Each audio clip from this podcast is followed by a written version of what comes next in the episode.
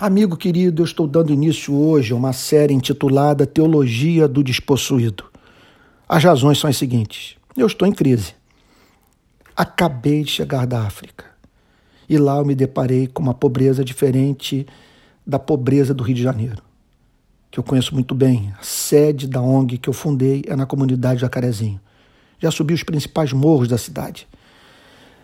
Contudo, em Moçambique, eu me deparei com a extrema pobreza, com pessoas impossibilitadas de subir o primeiro degrau da escada da ascensão social, absolutamente carentes da solidariedade humana, morando em choupanas, lidando com doenças infecciosas, fazendo uma, de, uma ou duas refeições por dia e olhe lá, às vezes, indo dormir com o estômago roncando é, comendo todo dia arroz ou uma massa de milho e sem acesso ao mercado de trabalho, num contexto de colapso econômico, com a maior parte da população economicamente ativa desempregada.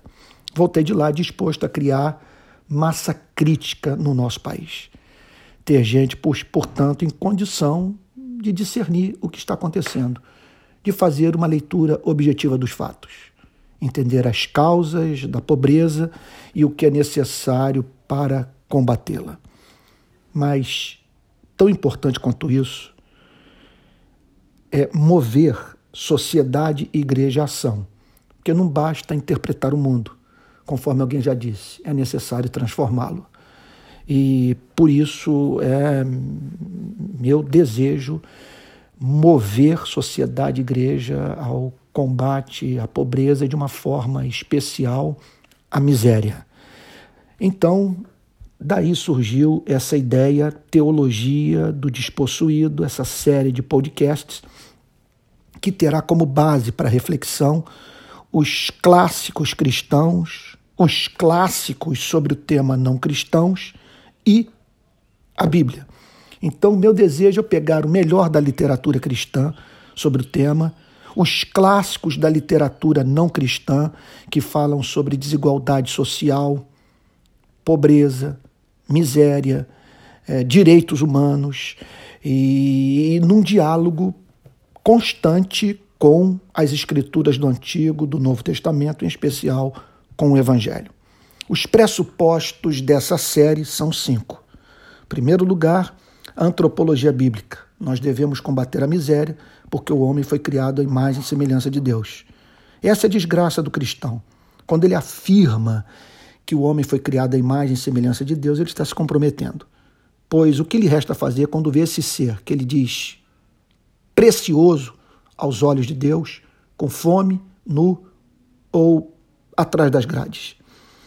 Em segundo lugar, é, a segunda pressuposição é o mandamento para amar o próximo. Nós somos chamados por Deus para amar o próximo com o amor que nós temos por nós mesmos. O que nós gostaríamos, portanto, que o próximo fizesse por nós se ele nos encontrasse nu, famintos ou sedentos. Sabe? Essa é uma outra pressuposição. Amarás o teu próximo como a ti mesmo. Em terceiro lugar, as promessas. Não há mandamento mais acompanhado de promessa nas Sagradas Escrituras do que o mandamento de amar o próximo. Deus é fiador daquele que empresta, que socorre, que expressa misericórdia pela vida do necessitado.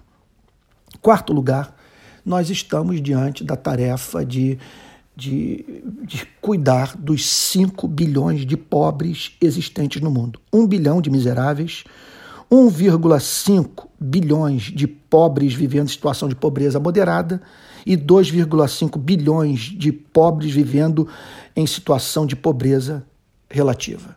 Agora, ponto importante. É, pressuposto final. Nós temos recursos para combater a miséria.